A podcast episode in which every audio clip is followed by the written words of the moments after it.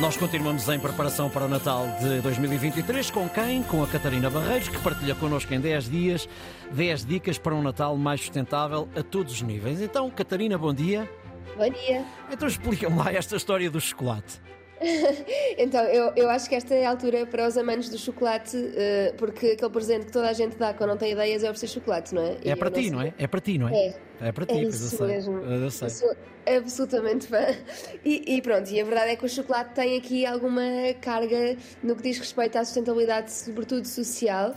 Um, nós estamos a, estamos a falar de uma indústria onde ainda existe trabalho forçado e onde ainda existe trabalho infantil, em um bocadinho por todas as regiões produtoras, e portanto devemos pensar em escolher chocolate de maneira um bocadinho mais responsável uhum. para que o Natal seja para toda a gente e não apenas para nós que comemos o chocolate. Vamos então uh, precisar isto de forma mais rigorosa. Vamos lá, então há três dicas essenciais uh, para a escolha do chocolate. A primeira é estar atento às certificações e há imensas certificações e muitas delas não querem dizer muita coisa.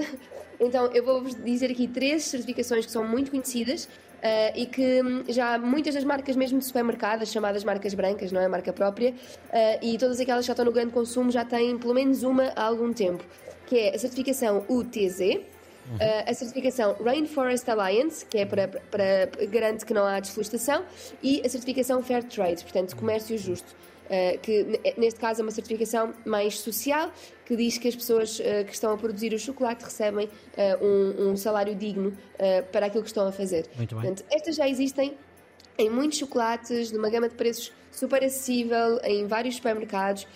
A única coisa que eu iria reforçar aqui era para além das certificações ao chocolate, no caso em que os ingredientes estiverem, dentro da lista dos ingredientes, tiver óleo de palma no uhum. chocolate, uh, escolher também esse óleo de palma certificado. E existe uma certificação que é especialmente boa, que é, que é RSPO. Basicamente é uma, uma, é uma, uma Round Sustainable for Sustainable Palm Oil.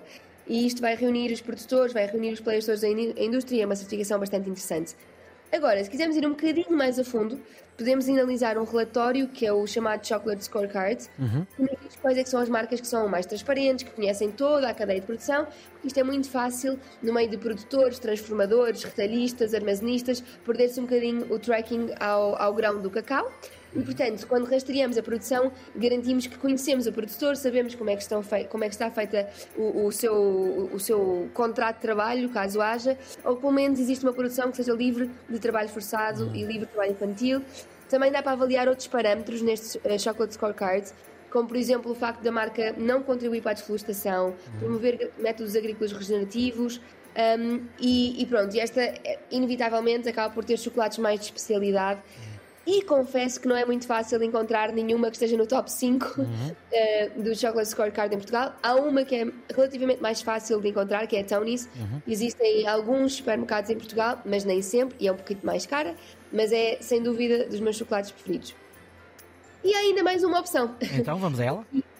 é para os amantes daquele do chocolate a sério, para quem aprecia mesmo o chocolate. Hum. E hum, chama-se, é um conceito chamado Bean to Bar, uhum. em que quem produz o chocolate controla todos os aspectos da cadeia de valor, portanto, controla a compra dos grãos de cacau, a torra, uh, o produto final, portanto, é, é, é, tudo controlado por quem está a produzir. Isso garante uma traçabilidade mais eficaz, não é? E porque trabalham mais de perto com as comunidades produtoras.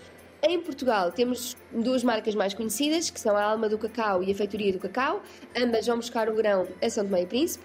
E existe um conceito muito giro, que obviamente, como eu sou absolutamente fã de cacau, os meus amigos já me ofereceram algumas vezes, que é o Cacau Club, tem umas, umas caixas de subscrições de chocolate bean to bar, eh, que agregam várias marcas para a pessoa poder ir descobrindo uh, marcas diferentes. E pronto, e, e, eu não sei quanto a ti, mas a mim já me deu vontade de comer chocolate e ainda não sou Eu já esperava isso da tua parte, sim. Uh, estamos de acordo, uh, estamos de acordo. Voltamos a encontrar-nos segunda-feira com ou sem chocolate. Bom fim de semana.